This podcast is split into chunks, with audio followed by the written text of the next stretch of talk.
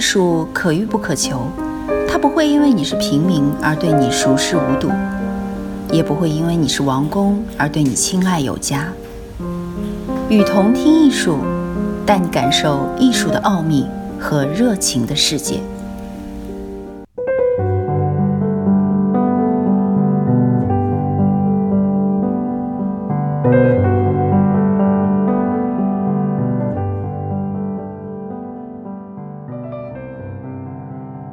世界艺术品自贸区因何骤冷？在进入透明化的趋势的压力影响下，2015年流向世界各地自由贸易区的艺术品总额突然的骤降。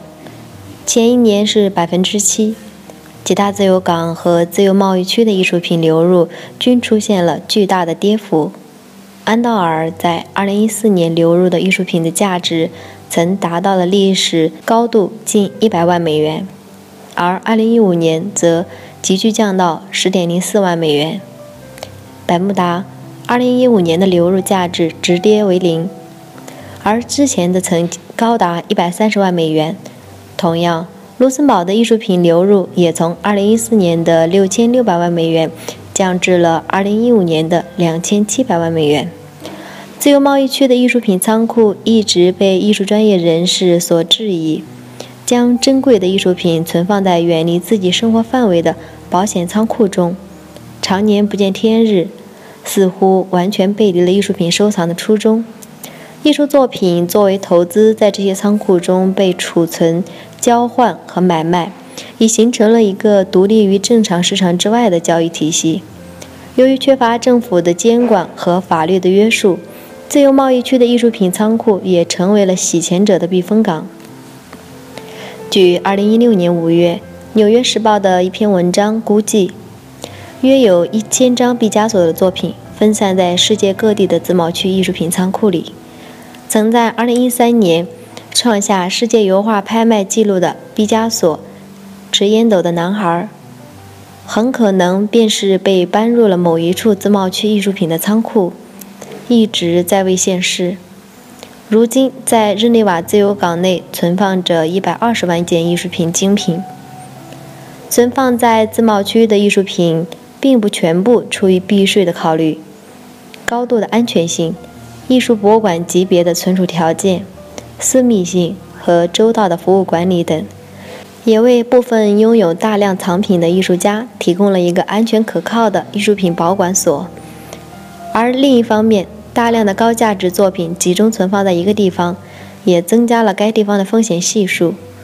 尤其是建设在机场周围的艺术品和高价值物品的仓库，保险公司在核保时会更加的谨慎，费率也相对较高。根据相关数据分析，自贸区的数量与当地的关税的高低并没有直接性的关联。瑞士是世界自由港的聚集地。共有三百四十五个自由港。瑞士的艺术品进出进出关口的税为百分之八。美国位居其后，有一百七十四个自贸区，艺术品的进口关税为百分之六点六。由此可见，自由贸易区所争取的客源并非只有本国的客户，主要目标是吸引国际藏家。因此，竞争优势在于较低的政策性风险、私密性。优质的服务和顶级的客户群体的认可度。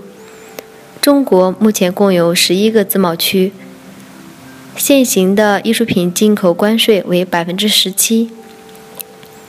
中国的自贸区尝试吸引国际客户入驻，开展保税交易或存储。目前存在的问题是一方面，由于缺乏能够与国际艺术品市场直接对接的高端人才；另一方面，则是服务性的收费与市场化的机构不能匹配。目前，专业的国际物流公司相比较，中国某些自贸区的体制和运营流程尚与市场脱节。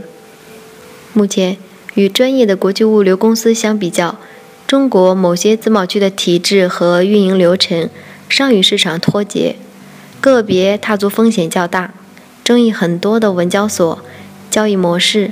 偏离了自贸区设置之初的服务于进出口贸易的初衷，导致一些自贸区文化产业虽然投资成本巨大，但收益不大的现状。